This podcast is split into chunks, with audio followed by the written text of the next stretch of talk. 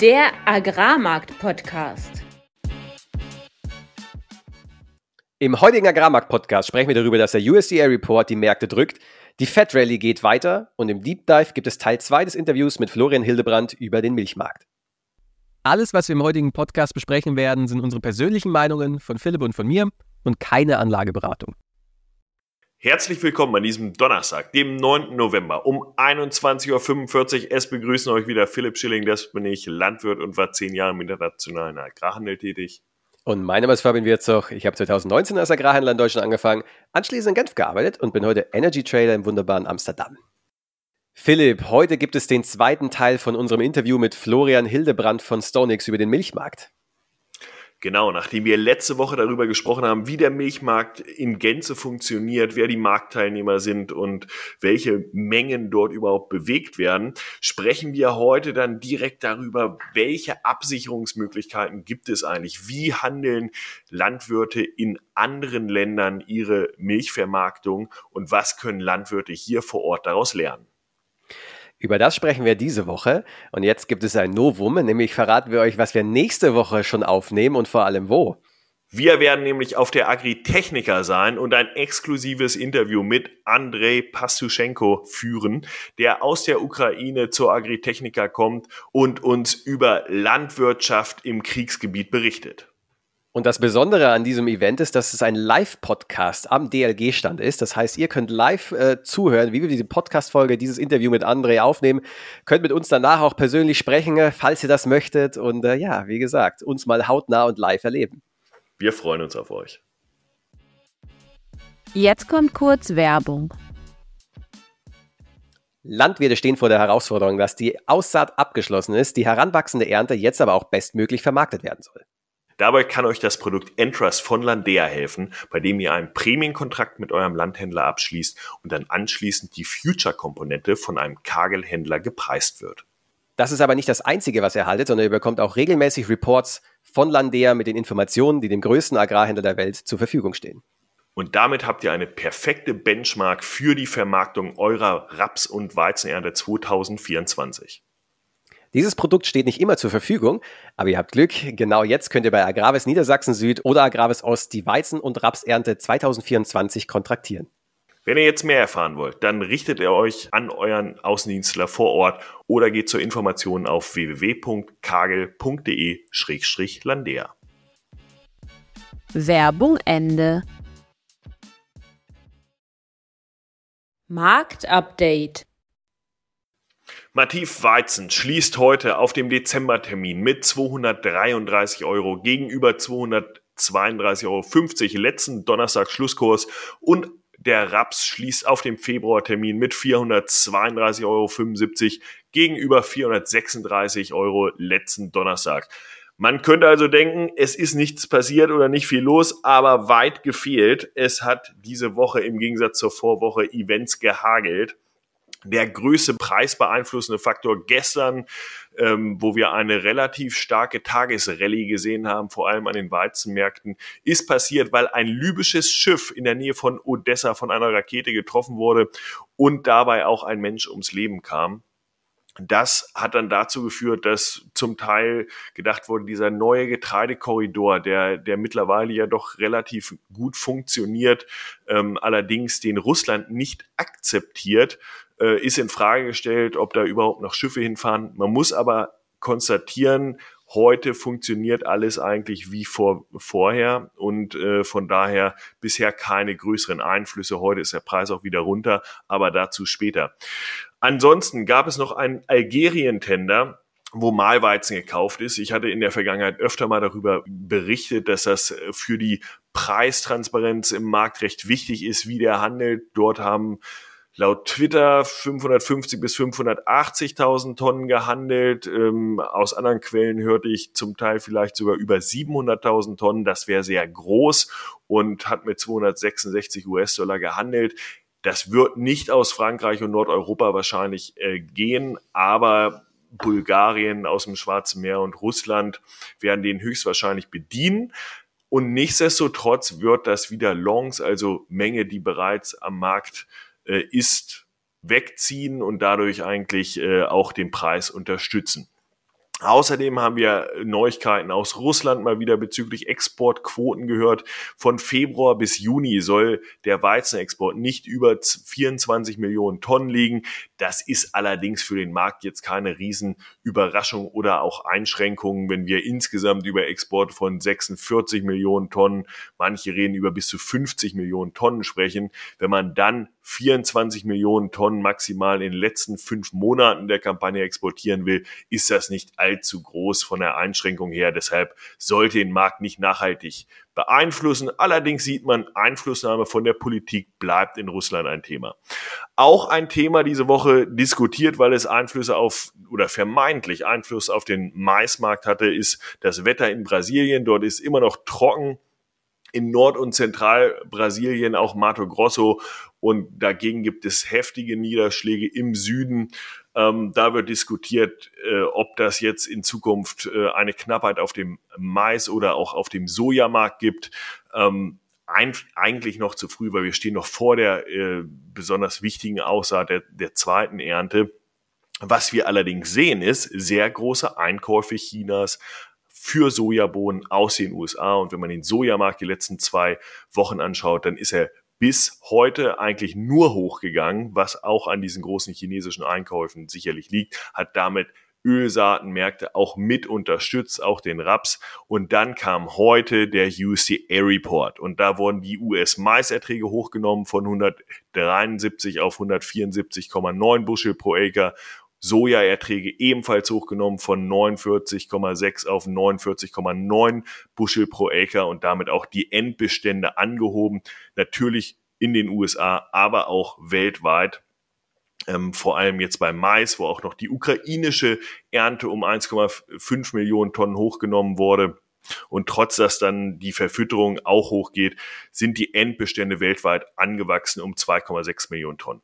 Ukraine ist übrigens auch bei anderen Marktanalysten mittlerweile bei diesen 30 Millionen Tonnen oder auch schon drüber. Die kommt wohl wesentlich besser rein, die ukrainische Maisernte, als bisher vermutet. Und bei der Bohne, manche erinnern sich vielleicht noch an letzten Monat, da wurden, da wurde der Ertrag um 0,5 Bushel pro Acre zurückgenommen, gab ein kleines Kursfeuerwerk, jetzt wird er wieder hochgenommen um etwas weniger 0,3 Bushel pro Acre. Ähm, entsprechend gibt's Druck auf die Preise insgesamt. Ähm, und ist vielleicht diese kurzfristige Rallye jetzt erstmal ein wenig unterbunden. Ähm, beim Weizen insgesamt nicht so der Fokus drauf, aber UCA hat jetzt die russische Weizenernte hochgenommen auf 90 Millionen Tonnen, also plus 5 Millionen Tonnen. Argentinien dagegen nur relativ knapp um 1,5 Millionen Tonnen nach unten angepasst. Also auch hier die Produktion insgesamt hochgegangen. Kasachstan auch um eine Million Tonnen runter. Aber bei den Reduktionen sind sie eher verhalten geblieben. Bei der Anpassung der russischen Ernte jetzt eigentlich so in line mit vielen Marktanalysten. Und damit würde ich sagen, UCA hat die Markterwartungen jetzt auf der bärischen Seite angepasst. Entsprechend Druck auf die Märkte aktuell aber bärische Überraschung vielleicht auch nicht mehr so wahrscheinlich in der Zukunft und damit erstmal zu dir, Fabian. Im Gegensatz zu den Getreidemärkten gab es in der Makrowelt eine richtig schöne Rallye, die Fett-Rallye, die letzte Woche gezündet worden ist. Die ging weiter äh, und man kommt schon auf den Gedanken, ob Santa Claus eventuell schon früher dieses Jahr kommt, weil äh, die berühmt-berüchtigte Santa Rally, ähm, die, der, ein, ein Begriff, äh, der dafür gefunden wurde, dass ähm, zum Ende eines Jahres die Aktienmärkte immer rallyen. Der war diese Woche schon da und die, es ging in den Aktienmärkten kräftig nach oben. Tatsächlich war es die beste Woche seit äh, mehreren Jahren. Ich glaube 2011 war es letzte Mal, dass so viele Tage hintereinander der S&P 500 gestiegen ist. Und jetzt ist natürlich die Frage, warum ist das denn so? Kamen so extrem geile Wirtschaftszahlen aus den USA? Hat die Fed die Zinsen gesenkt? Äh, was ist passiert? Äh, am Ende in den USA gar nichts. Es gab nämlich so gut wie keine Wirtschaftszahl. Die einzige Wirtschaftszahl, die rausgekommen ist, die von einigermaßen von Relevanz ist, war die Handelsbilanz. Die ist im Aufwärtstrend. Das heißt, äh, kurze Erinnerung, die USA sind ein Nettoimporteur, ganz im Gegensatz zu Deutschland, was ja ein bekannter äh, Exportweltmeister jahrelang war. Und äh, jetzt ist die Frage, warum wird denn die, äh, warum gibt es einen Aufwärtstrend in der Handelsbilanz? Das heißt, es wird weniger negativ und das hatte ich letzte Woche auch schon mal angesprochen, dass nur in der Regel, wenn die US-Wirtschaft sich abkühlt, dann geht die Handelsbilanz zurück, weil die Amis nicht mehr so auf Pump konsumieren. Deswegen hat es so ein bisschen die Frage in den Raum geworfen, ja, haben wir denn jetzt in den USA auf einmal eine Konsumschwäche? Und hey, ist jetzt vielleicht diese wunderbare, extrem bärenstarke Wirtschaft in den USA vielleicht so langsam am Kippen? Großes Fragezeichen. Das ist eigentlich das Einzige, was diese Woche in den USA so rauskam ist eigentlich bearish Euro-US-Dollar, wieder ein bisschen widersprüchlich, nämlich, äh, ja, wenn das Handelsbilanzdefizit weniger wird, dann sollte der, der Dollar stärker werden. Das ist in der letzten Woche nicht wirklich passiert, aber wir sehen in den letzten Tagen, äh, dass der Euro-US-Dollar wieder ein bisschen fällt. Das heißt, äh, wenn Euro-US-Dollar fällt, dann wird der Dollar stärker und das sehen wir jetzt so die letzten, ja, letzten drei, vier Tage. Wird auch nochmal ein bisschen aus der EU heraus unterstützt, weil eben in Europa ein Mix aus guten, aber vor allem natürlich auch wieder schlechten Zahlen kam. Auftragseingänge waren besser als erwartet, plus 0,2 Prozent. Eigentlich lächerlich, 0,2 Prozent, über was reden wir. Anyway, gute Nachricht, war besser als erwartet. Erwartet wurde nämlich minus 1 Prozent. Aber gleichzeitig Industrieproduktion, äh, wir wissen es, äh, jeden, jedes Mal, jeden Monat kommt die Industrieproduktion schwach rein und sie kommt in der Regel auch immer schwächer rein, als es erwartet wird von den, äh, von den Analysten. In diesem Fall war es minus 1,4 Prozent Monat auf Monat und minus 0,1 ist erwartet worden. Fällt seit vier Monaten wieder. Es gab ja so eine kurze Zeit, wo, wo es nicht mehr gefallen ist. Man kann weit, es ist weit entfernt von Wachstum, aber eben halt nicht mehr gefallen. Das ist jetzt wieder, wieder Tatsache. Das spiegelt sich auch in den Produzentenpreisen wieder, die halt weiterhin schön fallen. In diesem Fall 12,4 Prozent in Europa runter im Vergleich zum Vorjahr. Ja, die Industriegüter werden einfach nicht nachgefragt. Gleichzeitig gehen die Energiepreise runter. Und das ja, sorgt dann eben für niedrigere Preise. Wie sieht es im Einzelhandelsbereich aus? Wie sieht es beim Konsumenten aus? Einzelhandelsumsätze äh, auch niedriger, dritten Monat in Folge. Es ist wieder, ich, ich hatte ja eigentlich ähm, gesagt, dass in Europa sich die Lage so ein bisschen stabilisiert und dass, äh, dass das bullish für Euro-US-Dollar war. Das, genau das ist auch jetzt eingetreten im letzten Monat. Jetzt kommen Zahlen rein, die eigentlich wieder so die Frage aufkommen lassen, hey, war das nur so ein Dead Cat Bounce, wobei der Bounce äh, war das einfach ein Dead Cat äh, liegen bleiben, bevor es dann äh, jetzt vielleicht wieder in einen weiteren Fall übergeht. Und eins, was da auch ganz besonders wichtig ist für die europäische Wirtschaft, ist, was in China abgeht, weil wir eben sehr viele Produkte nach China exportieren und gleichzeitig natürlich auch importieren. Und da kam auch die Handelsbilanz raus, äh, genau wie in den USA kam die Handelsbilanz raus, in China kam sie auch raus, schrumpft weiter, 27 Prozent, das muss man sich auf der Zunge zergehen lassen, 27 Prozent zum Vormonat ist die Handelsbilanz zurückgegangen. China ja Nettoexporteur, das heißt weniger Exporte aus, aus China raus. Das war natürlich unter den Erwartungen des Marktes. Die Exporte schrumpfen seit sechs Monaten in Folge. Dementsprechend auch Produzentenpreise und Inflation in China negativ. Äh, das Spannende ist, Inflation ist minus 0,2 Prozent. Und äh, ich musste wirklich lachen, weil es gibt ja immer so einen Begleittext, wo dann drin steht, äh, wieso, weshalb, warum, welche, welche Teile der Inflation sind gefallen. Es funktioniert ja folgendermaßen, es wird ein Warenkorb erstellt und dann werden die Preise für verschiedene Güter in diesem Warenkorb ermittelt und dann eben geschaut, wie verändern sie sich über Zeit. Ähm, weil beispielsweise, wenn man, äh, wenn man jetzt sagt, äh, wie hat sich der Autopreis entwickelt oder wie haben sich die Mieten entwickelt, dann ist das nicht gleich die Inflation, weil man ja zum Beispiel auch heizen muss und Heizkosten gingen runter. Und naja, gibt auf jeden Fall diesen Warenkorb. Und das Statistikamt von China hat dann behauptet, ja, der Grund, warum jetzt die Inflation in China so schwach ist, das liegt an den Agrarpreisen. Weil ja das Wetter so gut war und weil die Ernten so gut waren, sind die Agrarpreise so runtergekommen. Das stimmt natürlich auch zu, zu gewisser Weise. Aber dass der chinesische, dass der chinesische Warenkorb hauptsächlich aus Lebensmitteln besteht, wage ich mal stark zu bezweifeln. Und merkt man so ein bisschen diese politische Sache. Es ähm, sind ja vor kurzem, die Jugendarbeitslosigkeit wird nicht mehr veröffentlicht und die chinesische Wirtschaft ist nicht im besten Zustand und äh, es, ist, es, es schwächelt so ein bisschen. Und das bringt Druck auf die Regierung, die ja dieses Versprechen hat, hey, ihr habt keine Demokratie, aber wir bringen euch Wohlstand. Das hat sie in den letzten 20 Jahren mit Perfektion geliefert, aber jetzt schwächelt es halt langsam und ähm, deswegen wird die Regierung unruhig.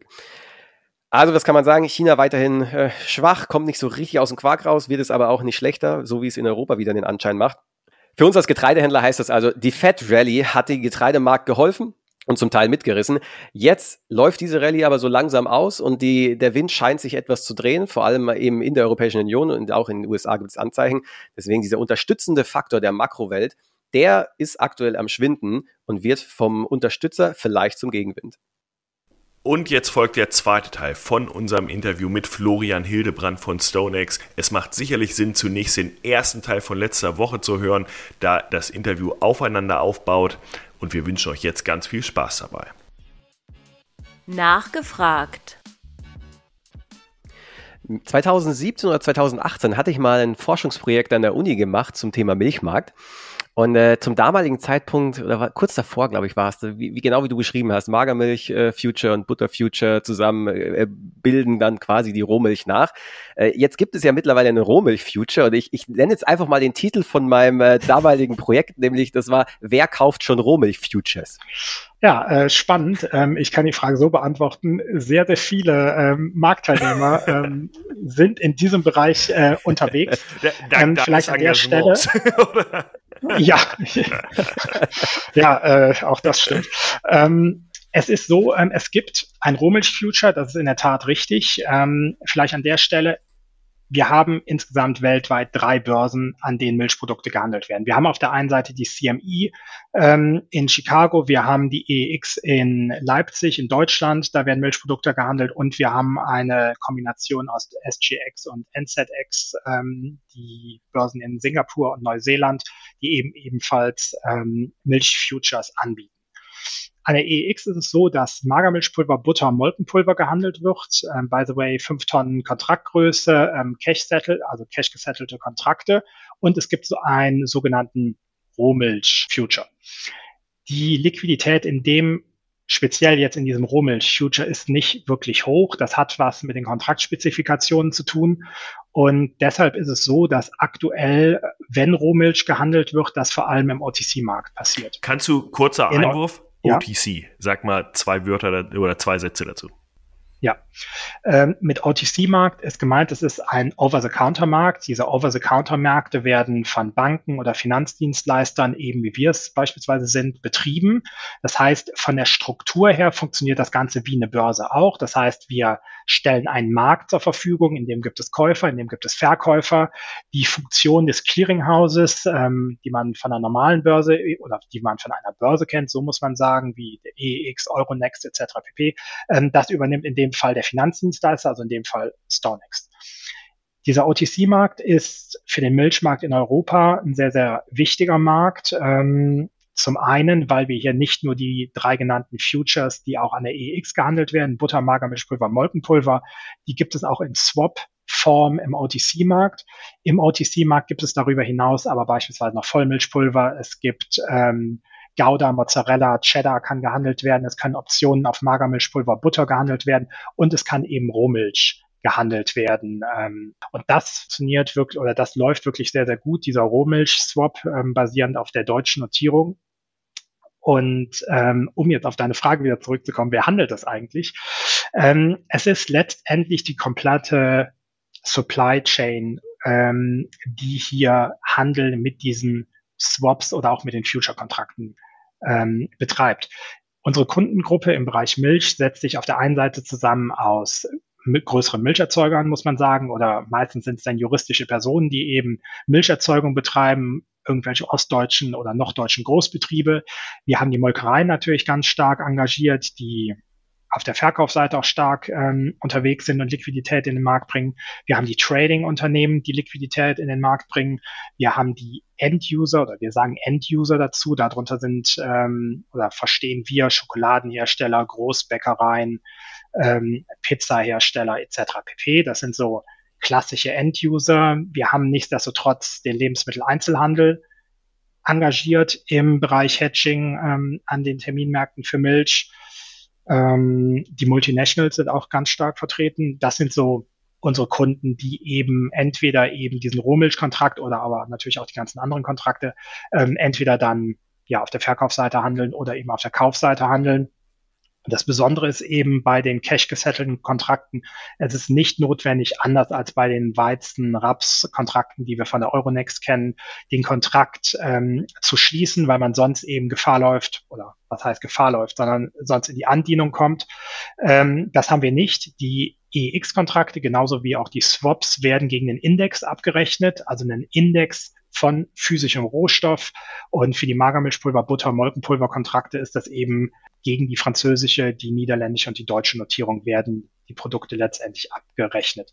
Das heißt, man läuft nicht oder man hat nicht die Notwendigkeit, den Future auch wieder zu schließen, sondern man kann die Position eröffnen, laufen lassen und am Ende wird man gegen den Index eben abgerechnet. Genau, wir, wir hatten in, äh, in der letzten Folge ausführlich darüber gesprochen, wie die Andienungsmodalitäten beim Raps-Future sind und was das eigentlich für einen Einfluss dann auch auf die Preisbewegungen am Ende hat. Und äh, dieser Teil ist quasi bei diesem Future komplett rausgenommen. Aber du sagtest ja auch, ähm, viel oder ein wichtiger Bereich ist auch OTC, Over the Counter. Das heißt, ihr baut quasi einen Markt auf, wo ihr Käufer und Verkäufer von diesen Futuren habt. Und warum machen die das? Weil der Markt wahrscheinlich auch nicht so liquide ist wie jetzt beispielsweise ein Weizenmarkt, richtig? Ähm, genau, also dazu muss man wissen, es gibt natürlich den Milchmarkt erst seit 2008, 2009 ungefähr. Ähm, seit dem Zeitpunkt gibt es übrigens auch schon den OTC-Markt. Es ist so, dass der börsliche Markt an der EEX beispielsweise, aber ähnlich auch an der SGX, NZX, dass da einfach noch nicht so wirklich die Historie da ist. Das heißt, der Markt muss sich auch erstmal entwickeln. Und wenn man sich die Volumen anschaut, die an der EEX gehandelt werden, muss man einfach sagen, der Markt entwickelt sich auch sehr positiv. Wir haben von 2019 auf 2020 13 Prozent Wachstum, von 20 auf 21 32 Prozent, von 21 auf 22 46 Prozent Wachstum. Wir haben Stand heute 14 Prozent Wachstum verglichen mit dem Vorjahr. Also man sieht hier wirklich einen kontinuierlichen Anstieg der gehandelten Mengen. Nichtsdestotrotz, wie du schon sagst, ist der OTC-Markt eben ein sehr wichtiger Markt. Man muss vielleicht vorweg nochmal sagen, dadurch, dass der Markt nicht liquide ist, ist auch der On-Screen-Handel nicht wirklich praktikabel. Das heißt, wenn man sich heute im Handelssystem mal die Milchprodukte anschaut, egal ob jetzt Magermilchpulver, Butter oder Molkenpulver, ist es teilweise so, dass man vielleicht Käufer, Verkäufer mit fünf Lots auf jeder Seite vielleicht bis Mitte des Jahres sieht, vielleicht auch mal bis Ende des Jahres. Fünf Lots an der Stelle, ein Lot sind 25, äh, ein Lot sind fünf Tonnen. Das heißt, wir reden hier über 25 Tonnen auf der Kauf-, auf der Verkaufsseite. Das ist natürlich volumenmäßig für wenig Beteiligte spannend, diese relativ geringe Menge. Dazu muss man auch wissen, ich hatte es eben schon mal gesagt, im physischen Markt wird oftmals in Quartalen gehandelt. Und wenn ein Marktteilnehmer Risikomanagement betreiben möchte, dann möchte er, dass seine Order, die er im Quartal platziert hat, weil jeder Monat einzeln gehandelt werden kann, möchte er auch, dass es zu einer Ausführung kommt, in jedem Monat zum gleichen Preis mit der gleichen Menge. Wenn ich das Ganze jetzt on screen platzieren würde. Und ich würde da meine 100 Tonnen in Q1 beispielsweise platzieren. Und ich bekomme aber nur ein Fill für 20 Tonnen im Januar, Februar, März wird nicht angefasst, dann ist das nicht zufriedenstellend. Dann ist das mit dem Hedge wird der, derjenige, der ihn eben platziert hat, nicht wirklich glücklich. Jetzt könnte ich mir deshalb, nur noch mal, um, um das plastisch zu machen, weil eine Molkerei, nur mal als Beispiel, zum Beispiel an den LEA verkauft hat, vielleicht ein halbes Jahr oder ein ganzes Jahr, will diese Preise jetzt in irgendeiner Form absichern und dann wäre es halt blöd, wenn sie nur ein Viertel davon absichern könnten. Genau. Ähm, ob jetzt LEH das beste Beispiel ist, äh, weiß ja, ich jetzt aber, nicht, okay, aber sagen wir einfach mal. Ja, genau, genau. genau äh, sagen wir einfach mal, sie haben Export, ja. äh, sie haben exportiert, sie haben dem Kunden Preis garantiert für eine gewisse Laufzeit. Das woll, soll jetzt eben abgehatcht werden.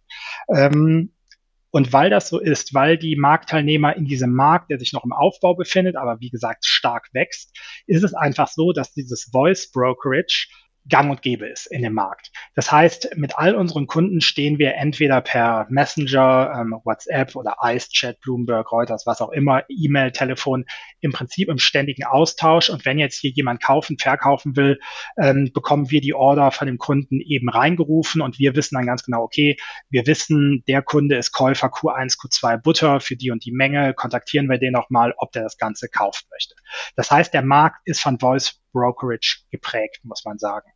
Wenn das Ganze zum Abschluss kommt, besteht die Möglichkeit, dass die Kontrakte über die sogenannte Trade Registration Funktion, an anderen Börsen heißt es Block Trade Funktion, dann im, in den Markt letztendlich gebucht werden. Das heißt, es ist transparent, welche Menge, welcher Preis ähm, zu welcher Zeit letztendlich gehandelt worden ist. Das heißt, Voice Brokerage ist gang und gäbe in dem Markt und ähm, mit diesem Voice Brokerage das gibt uns natürlich auch die Möglichkeit, diese Märkte zu entwickeln. Das heißt, ähm, wir, wenn wir ein neues Produkt haben, beispielsweise wie so ein Rohmilch-Swap, hilft uns das einfach, dieser ständige Austausch mit den Kunden in Kontakt zu treten, zu sagen, hier ähm, könnte das was sein, ist es nicht vielleicht sinnvoll, euer Festpreisprogramm, was aktuell noch auf Pulverbutter läuft, ob wir das nicht vielleicht ähm, ergänzen durch den Rohmilch-Swap, weil in gewissen Marktphasen einfach der Rohmilch-Swap besser geeignet ist als die stark volatilen Commodities.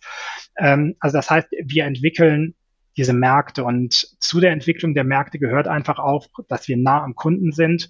Also ich bin und meine Kollegen logischerweise auch. Wir sind extrem viel unterwegs, machen ganz viel Consulting, also Education auf der einen Seite, aber auch gezielt Consulting. Also wir haben eigenes Team, was nur Consulting eben betreibt, um die Marktteilnehmer, die in der Vergangenheit noch überhaupt keine Berührungspunkte mit dem Thema Preisrisikomanagement hatten, dass man die eben so mitnimmt und in den Handel letztendlich integriert. Und das führt einfach dazu, dass eben die Handelsvolumina an der EX so stark ansteigen. Genau, und das, das ist vielleicht auch nochmal ein äh, guter Kommentar, nämlich eure Geschäfte, die ihr jetzt in diesem Bereich macht, die auch im, an der äh, Börse gehandelt werden, die kommen da auch vor. Das heißt, diese Preisveränderungen, die da vielleicht passieren, die sieht man auch. Und das ist jetzt nicht irgendwie was komplett separates, was, was intransparent wäre. Nee, ähm, das ist äh, völlig transparent. Wir über WhatsApp beispielsweise, wir teilen permanent die gehandelten Preise, die gehandelten Mengen mit, die wir im OTC-Markt handeln. An der Stelle vielleicht auch nochmal ein wichtiger Punkt, weil das nicht bei jeder Bank oder bei jedem Finanzdienstleister klar ist. Wir nehmen keine eigenen Positionen. Das heißt, wir konzentrieren uns rein auf das Vermitteln von Kauf oder letztendlich von Kauf zu Verkaufsinteresse. Das heißt, wenn es so sein sollte, dass irgendein Kunde beispielsweise Rohmilch, den Rohmilch-Swap kaufen will, Q2, und wir finden eben nicht genügend Käufer oder nur Käufer für eine gewisse Menge, ja, dann ist das halt leider so. Wir würden uns das auch anders wünschen, aber wir nehmen keine eigenen Positionen, weil wir der Meinung sind, man kann nicht neutral im Markt auftreten, wenn ich auf der einen, auf der, auf der gleichen Seite letztendlich das gleiche Produkt handel und Interesse daran habe, gewisse Rohstoffe zu verkaufen, kaufen etc. Was ein gutes Stichwort ist, nämlich Spekulation und Spekulanten. Ich habe ja am eigenen Leib oder jeder hat bestimmt schon mal die leidvollen Erfahrungen gemacht, dass in, besonders in einem illiquiden Markt wenig Spekulanten sind und äh, ja, vor allem, weil eben wenig Spekulanten da sind, der Markt da besonders illiquide ist. Jetzt hast du vorher angedeutet, dass es auch im äh, Milchmarkt äh, Händler gibt oder Trader. Du hattest vorher mal irgendwie in dem Nebensatz das erwähnt. Wie sieht es da so aus? Gibt es Spekulanten im Milchmarkt? Nein. Ähm, also den Spekulanten, so wie wir uns den vorstellen, der ähm, ein Finanzspekulant, der verschiedene Märkte handelt, ähm, einfach wo er schnell in den Markt rein kann, auf eine gewisse Marktbewegung spekuliert und dann schnell den Markt wieder verlässt. Das haben wir im Milchmarkt nicht. Wir haben denke ich, einen sehr, sehr guten Überblick ähm, über die Marktteilnehmer im Milchmarkt, weil man muss einfach sagen, dass ja der Großteil über uns läuft. Also ähm, ich denke, wir haben einen Marktanteil von grob 90 Prozent an den EX-Volumina, ähm, die ge dort gehandelt werden. Das heißt, wir haben hier einen ganz guten Überblick über den Markt. Und diese klassischen Finanzspekulanten sind nicht im Markt. Natürlich kann es sein, dass Marktteilnehmer, die aus der Milchbranche stammen, dass die eine gewisse Position einnehmen, dass die Butter kaufen, weil sie meinen eben, dass der Buttermarkt steigt, weil wenig Rohstoffverfügbarkeit am Markt ist. Gibt's natürlich. Aber den klassischen Finanzspekulanten gibt es eben ähm, in den Milchmärkten hier in Europa nicht. Was natürlich damit zu tun hat, der On-Screen-Handel findet nicht, der findet statt, muss man ganz klar sagen. Aber mit der Menge von 25 Tonnen wird vielleicht so ein Spekulant nicht wirklich glücklich. Ähm, auf der anderen Seite muss man sagen, wir haben eben diesen stark ähm, Voice, ja, Voice gebrokerten Telefon, Markt, ähm, Telefonmakler. ja, richtig, äh, Telefonmarkt. Ähm, es gibt auch deutsche Wörter dafür, genau. Ähm, und das ist einfach nicht so, wie ich in anderen Märkten. Ich kaufe einfach mal keine Ahnung, 250.000 Tonnen Weizen, hofft, dass es hochgeht und dann verkauft es relativ schnell wieder. Das funktioniert einfach nicht im Milchmarkt und deshalb ist der Markt kein Markt, wo Finanzspekulanten aktiv sind. Jetzt haben Spekulanten aber doch eine wichtige Funktion, weil sie eben Liquidität bringen, weil sie auch Preisextreme häufig dämpfen, entgegen der öffentlichen Wahrnehmung, wie die ja vor allem negativ gegenüber Spekulanten ist. Aber ich denke, jeder Trader ähm, ja, hat das schon selbst mitbekommen. Sobald die Spekulanten weg sind, dann wird's äh, ungemütlich im Markt. Gibt es Molkereien, die dann so ein bisschen diese Funktion von dem Liquiditätsgeber übernehmen? Oder ist es wirklich ein Markt, der extrem krasse Preissprünge dann hat, weil entweder wollen alle kaufen oder es wollen alle verkaufen. Ähm, beste Beispiel ist der aktuelle Buttermarkt. Ähm, wir haben momentan einfach die Situation, dadurch, dass in der Regel oder dass letztendlich nur Marktteilnehmer in dem Markt aktiv sind, die wirklich aus der Milchbranche stammen, ist letztendlich jedem bekannt, dass die Butterproduktion momentan eher niedrig ist durch die hohen äh, Sahnepreise, Fettpreise etc. pp. Das heißt, und das genau das Bild sieht man eben am Terminmarkt. Wir haben massives Kaufinteresse auf der Kaufseite bei der Butter. Wir haben wenig bis keine Verkäufer im Markt, die Liquidität auf die Verkaufsseite bringen. Und in so eine in so einer Situation wäre es natürlich gut, wenn man Marktteilnehmer hätte, die eine andere Marktmeinung haben und die dann für die nötige Liquidität eben sorgen. Weil momentan ist es so, der Markt, ich glaube von gestern auf heute um 200 Euro gestiegen die Tonne. Das ist halt extrem. Ähm, und genauso extrem kann es natürlich auch wieder nach unten gehen, wenn dann massives Verkaufsinteresse eben in den Markt kommt. Jetzt hattest du ähm, schon am Anfang darüber gesprochen, dass auch Landwirte aktiv sind äh, am Börsenplatz letztendlich ähm, und äh, sich dort auch teilweise absichern. Das sind wie du sagtest, sehr große Landwirte und gleichzeitig äh, steckt dieser Markt ja eher noch in den Kinderschuhen. Das heißt, nicht so viele Marktteilnehmer und wahrscheinlich gerade auf der Erzeugerseite sind dabei. Kannst du da nochmal vielleicht so ein bisschen Überblick geben? Erstens, wer sind das, die hier teilnehmen? Und zweitens, was siehst du denn in anderen Ländern und Regionen, was sich da so im Thema Milchvermarktung aus Erzeugersicht tut? Oder wo gehen wir vielleicht ja. hin? Also ich denke, der Markt in den USA, wenn man jetzt nur auf die Milcherzeuger schaut, ist ähm, am weitesten entwickelt, was das eigene Risikomanagement der Milcherzeuger angeht. In den USA ist es so, und das konnte ich mir vor ein paar Jahren auch ähm, selber vor Ort ein Bild von machen. In der Regel ist es so, dass die professionelleren Betriebe in den USA auf der einen Seite eigenständig Hedging betreiben eben. Man hat einen eigenen äh, Trading-Account und ähm, nimmt hier eben je nach Marktlage die Absicherung vor. Zudem werden eben auch dort von Molkereien verschiedene, nennen wir es mal Festpreisprogramme oder Farmgate-Programme angeboten, die ebenfalls als äh, Risikomanagement-Tool genutzt werden. Oftmals ist es so, ähm, vor allem hier in Europa, dass diese Farmgate-Programme oder diese Festpreisprogramme eben begrenzt sind, was das Handelsvolumen angeht. Also teilweise zwischen 30 und 50 Prozent der Milchmenge können darüber abgesichert werden.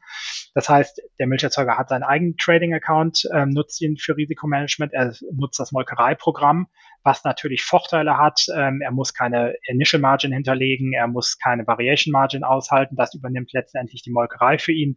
Basisrisiko liegt bei der Molkerei, also hat Vorteile, das Molkereiprogramm zu nutzen. Und auf der anderen Seite gibt es Versicherungsprogramme noch in den USA, die gibt es hier in Europa nicht. Und der Milcherzeuger in den USA nutzt dann den Milchpreis, den die Molkerei auszahlt, eben auch noch als gewisses als gewisse Risikostreuung. Das heißt, in den USA kann man sagen, bis zu vier Säulen sind möglich. Wenn ich hier nach Europa schaue, gleicht sich das bei den professionell aufgestellten Betrieben mehr und mehr diesem amerikanischen Modell an. Das heißt, der Milcherzeuger hat einen eigenen Trading-Account, um hier Risikomanagement zu betreiben. Er nutzt die Festpreismodelle der Molkerei, sofern sie dann angeboten werden. Und ähm, im, oder die dritte Säule ist dann der, der klassische Milchpreis von der Molkerei. Man muss sagen, die Nachfrage nach diesen Festpreismodellen äh, steigt extrem an. Das hatte ich eben beschrieben. Es sind auf der einen Seite die Molkereien, die diese Modelle implementieren wollen, weil man einfach merkt, dass mit diesen Modellen oder dass das benötigt wird oder dass das gefordert wird von den ähm, Milcherzeugern. Auf der anderen Seite muss man auch sagen, diese Modelle entwickeln sich permanent weiter, weil auch die Tools, die am Terminmarkt angeboten werden, also vor allem im OTC-Markt angeboten werden, sich ständig weiterentwickeln. Machen wir vielleicht mal so einen kleinen Blick auch in die Zukunft, oder vielleicht wolltest du da eh gerade drauf eingehen. Ähm, ja. Weil gerade Festpreise, ich meine, wir hatten es in den letzten Jahren jetzt auch bei den anderen Produkten wie Getreide, wie Ölsaat und so weiter erlebt, wenn man vorher alles fixiert hat und dann kommt ein Krieg und dann verändert sich alles, dann ist man manchmal auch der Dumme und äh, gleichzeitig in anderen Marktphasen ist natürlich super. Das ist halt Risikomanagement auf der einen Seite. Auf der anderen Seite kann ja auch nicht jeder Input abgesichert werden und entsprechend, wo, wo geht's hin? Also was, was sind so innovative Produkte? Ja. Ähm, es ist in der Tat so, dass die Festpreismodelle, als sie eingeführt worden sind, ähm, damals noch äh, Back-to-Back ähm, basiert. Das war natürlich ein tolles Tool für die Milcherzeuger und das ist auch stark angenommen worden. Es hat sich dann weiterentwickelt. Der, die Börse wurde liquide. Das heißt, es war auf einmal ein börsenbasiertes Modell. Jetzt ist es so, ich habe eben über den Rohmilch-Swap gesprochen, den es gibt, der wird implementiert. Das heißt, Molkereien haben heute die Möglichkeit zu sagen, entweder biete ich das Ganze auf, basierend auf Pulverbutter an oder ich biete das Ganze auf Basis ähm, Rohmilch an. Teilweise ist es so, der Markt für Commodities ist extrem volatil und da kann es sinnvoll sein, das Ganze über den Rohmilchkontrakt anzubieten, weil hier einfach letztendlich die gesamte deutsche Milchindustrie abgebildet wird. Wir haben die Commodities, wir haben die, die, ähm, die Brands, sage ich mal, die ähm, hier vertreten sind. Wir haben die LEH-Kontrakte, die hier abgebildet werden. Also das heißt, wir haben hier eine breitere Streuung. Das heißt, diese Volatilität, die wir in den Commodities sehen, hat teilweise den Vorteil natürlich für Milcherzeuger, dass ich extrem hohe Preise absichern kann. Teilweise, wenn der Markt aber nach unten geht, ist es teilweise besser, das Ganze über den Rohmilchkontrakt abzusichern. Das heißt, das wird implementiert von den Molkereien an der Stelle. Und ein anderes Thema, was du ansprachst, ähm, war genau letztes Jahr ein Riesenproblem. Wir hatten die, den Krieg oder beziehungsweise wir haben den Krieg ja immer noch in der Ukraine, aber es gab den Krieg in der Ukraine. Auf der anderen Seite sind die Preise durch verschiedene Marktgegebenheiten massiv nach oben geschossen. Und dann war es einfach so, dass sich Milcherzeuger beispielsweise auf dem Niveau von 45 Cent, 50 Cent abgesichert haben. Das waren Preise, die wir bis dahin noch nie gesehen haben. Das heißt, die Nachfrage nach diesen Preisen war relativ hoch. Das Ungünstige für die Milcherzeuger die sich da abgesichert hatten, war aber, dass logischerweise auch die Futterkosten massiv gestiegen sind, durch den Krieg beispielsweise. Ähm, gleichzeitig sind die Preise nach oben geschossen und die Molkereien konnten teilweise Preise jenseits der 60 Cent auszahlen. Das hat zu einer gewissen Unzufriedenheit geführt bei den Milcherzeugern und gewisse Unzufriedenheit, muss man sagen, ist noch teilweise gelinde formuliert. Die Unzufriedenheit war teilweise massiv. Ähm, die irischen Molkereien, die wie soll ich sagen, der Druck, der da auf die Molkereien ausgeübt worden ist von der Politik, von den Bauernverbänden etc., das war massiv. Das hat man sogar hier in der Presse lesen können.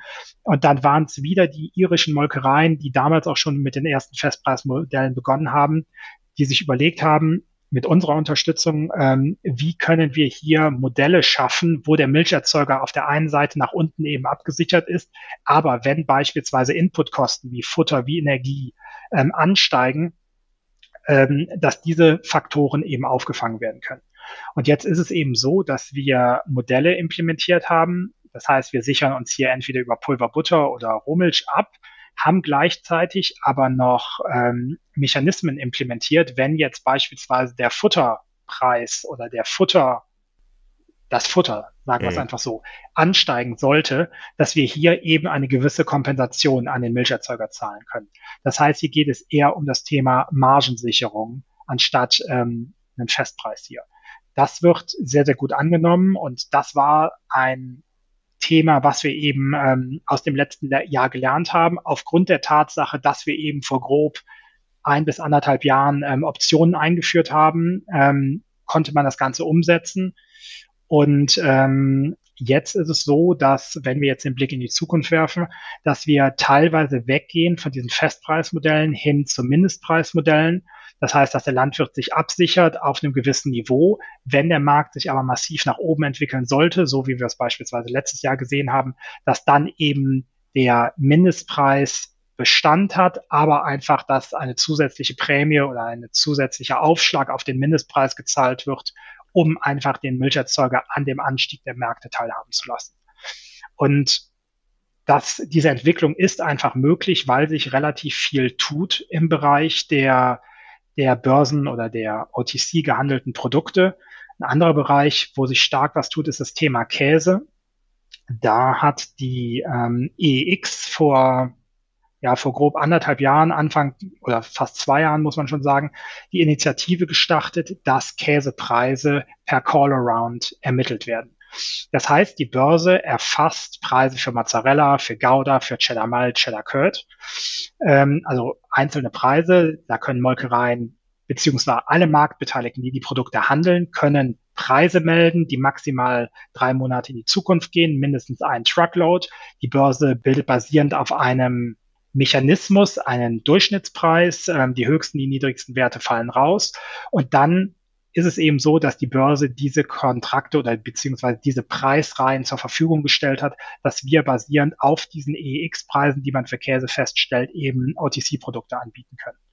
Und wenn man jetzt weiß, dass grob 50 Prozent der deutschen Milch in die Produktion von Käse geht, sieht man auch, oder ist das eine Erklärung zum einen dafür, warum die Handelsvolumina an der EEX einfach noch nicht so groß waren, weil 50 Prozent der Marktbeteiligten konnten einfach nicht handeln, weil die gar keinen kein Pulverbutter hergestellt haben. Auf der anderen Seite zeigt das auch die Wachstumschancen, die wir in dem Markt sehen, weil jetzt auf einmal 50 Prozent mehr Marktteilnehmer, wenn man es jetzt mal grob sagt, eben in dem Markt aktiv sein können. Und ähm, da passiert relativ viel in dem Markt und das ist einfach das Spannende. Wenn Produkte benötigt werden, dann werden diese Produkte eben implementiert. Ähm, erst im OTC-Markt und teilweise dann eben auch von der Börse übernommen. Jetzt klingt das, glaube ich, für jeden Milchlandwirt, der hier zuhört, irre spannend, weil das heißt ja, dieser Markt entwickelt sich gerade rasant. Es wird mehr Vermarktungsmöglichkeiten oder Absicherungsmöglichkeiten. Ich meine, man muss auch immer fair dazu sagen, Absicherung kostet immer Geld. Äh, die Frage ist, wie viel, aber je mehr Produkte es gibt, desto günstiger wird es in der Regel auch, wenn Liquidität in den Märkten ist. Das, das was dafür sorgt ihr ja im Grunde. Ähm, und was muss der jetzt tun? Sollte der jetzt einfach äh, zu euch kommen, am besten ein Konto eröffnen oder, oder wie ist jetzt eigentlich die Vorgehensweise für einen Milcherzeuger, wenn, wenn er mehr darüber lernen will, aber auf der anderen Seite vielleicht auch aktiv werden will? Ja, ähm, das Thema Kosten vielleicht erst nochmal, um ehrlich zu sein, diese Festpreismodelle sind nicht wirklich kostenintensiv für die Milcherzeuger. Die Trading Fees sind letztendlich zu vernachlässigen. Ähm, die Molkereien haben natürlich gewisse Handlingsfees. Ähm, auch das muss natürlich berücksichtigt werden. Wir haben Finanzierungskosten für Initial Variation Margin. Ähm, klar, das muss berücksichtigt werden, aber das findet alles in einem sehr, sehr geringen Rahmen statt. Ein Thema ist natürlich das Basisrisiko. Mhm. Ähm, nicht jede Molkerei produziert Magermilchpulver Butter. Vielleicht ist es ähm, so, dass Molkereien nur Magermilchpulver, äh, sorry, Magermilchkonzentrat und Rahm beispielsweise ähm, produzieren. Dann haben wir einfach ein gewisses Basisrisiko. Das muss natürlich berücksichtigt werden. Ähm, und deshalb ist es so, dass natürlich nicht eins zu eins die Preise, die sich aus Pulver Butter ergeben, direkt abgesichert werden können. Darüber hinaus muss ich sagen, für die meisten Milcherzeuger ist es der beste Weg, sich an die Molkerei zu wenden und sich zu erkundigen, ob zum einen diese Festpreismodelle eben bestehen und wenn nicht, ob man nicht drüber nachdenken kann, diese Festpreismodelle einzuführen, weil die Regulatorik hat sich geändert. Es kann heute nicht mehr jeder, so wie es früher der Fall war, ein ähm, Account eröffnen bei einem Broker, sei es jetzt bei uns oder bei anderen Finanzdienstleister. Das ist durch eine neue Regulierung der BaFin schwieriger geworden. Es funktioniert einfach nicht mehr so einfach, wie es in der Vergangenheit der Fall war. Und man muss auch einfach sagen, für kleinere Milcherzeuger besteht immer die Problematik, dass wenn ich eigenständig an den Terminmarkt gehe und das Ganze über Pulverbutter abbilden muss und ich keinen Zugang zu unserem OTC-Markt habe, dann ist eben die Mindestmenge, die ich handeln muss, 100.000 Kilogramm. Und wenn ich jetzt ein kleinerer Milcherzeuger bin, dann sind 100.000 Kilogramm pro Monat einfach zu viel. Ja. Da kann man natürlich sagen, ja, okay, ich sichere 100.000 Kilogramm für ein Quartal ab. Kann man alles machen, aber es hat ein hohes Basisrisiko zur Folge. Das wollen wir ja eigentlich eben nicht haben, dass wir Risiken haben. Und deshalb ist das für viele Milcherzeuger auch einfach ungeeignet, direkt eigenständig die Produkte wie Magermilchpulver, Butter zu handeln. Und nochmal, es ist auch immer schwieriger geworden durch die Regulatorik, die sich da kürzlich noch geändert hat. Und deshalb ist aus unserer Sicht immer noch der beste Weg, dass man die Molkereien kontaktiert und eben hier nicht in Erfahrung bringt, ob man hier so ein Festpreismodell anbieten kann. Es gibt da Softwarelösungen, die die ermöglichen eine relativ ähm, einfache Abwicklung. Das heißt, es gibt eine Softwareplattform, da können Milcherzeuger letztendlich oder da werden die Festpreise der Molkerei eingestellt. Der Milcherzeuger kann sagen, okay, ich möchte hier äh, so und so viel Kilogramm auf dem und dem Termin vermarkten. Das Ganze wird von der Molkerei gesammelt, an uns übertragen. Wir hatchen das Ganze, es wird an den Milcherzeuger zurückgespielt. Also es sind sehr effiziente Prozesse, die da ablauf, ablaufen. Und da ist aus unserer Sicht immer noch am besten, wenn der Milcherzeuger erstmal auf die Molkerei zugeht. Wenn man natürlich die kritische Größe übersteigt, wenn man ähm, teilweise vielleicht die juristische Person ist oder schon Erfahrungen hat im Bereich Risikomanagement, eigenständig schon gehandelt hat in der Vergangenheit, dann besteht eben die Möglichkeit, unter gewissen Umständen eben eigenständig einen Account zu eröffnen. Und dann macht das natürlich auch Sinn, wenn ich äh, mit 100.000 Kilogramm eben kein Problem Florian, ich möchte dir oder wir möchten dir hier sehr Danke sagen, dass du uns einen umfassenden Überblick nicht nur über den Milchmarkt, sondern auch über die Absicherungsmöglichkeiten, über die Marktteilnehmer, die ja ähm, irgendwo auch wieder ähnlich zu den anderen Märkten sind, aber dann auch wieder ganz anders funktionieren, äh, gezeigt hast. Und ähm, das hat uns, glaube ich, allen sehr viel weitergeholfen und am Ende du ja auch nochmal eine richtige Anleitung gegeben. Was kann man hier machen, wenn man hier innovativ tätig sein will? Wie könnt ihr auch dabei helfen? Ich glaube, dass äh, das ist auch ein wichtiger Faktor. Wo, wo kann ich da eigentlich äh, oder wen kann ich da anrufen? Und äh, entsprechend vielen Dank dir, dass du hier im Podcast warst und ähm, gerne einmal wieder, wenn wir das Thema Milch tiefer beleuchten. Ja, gerne. Äh, vielen Dank nochmal für die Einladung. Hat Spaß gemacht und ja, gerne wieder. Wenn euch die heutige Podcast-Folge gefallen hat, dann lasst uns gerne einen Like, einen Kommentar auf Instagram da, teilt die Folge und wenn ihr spannende Interviewgäste habt oder selbst gerne einmal in die Show kommen wollt, dann schreibt uns über Social Media oder an studio.agrarmarktpodcast.de.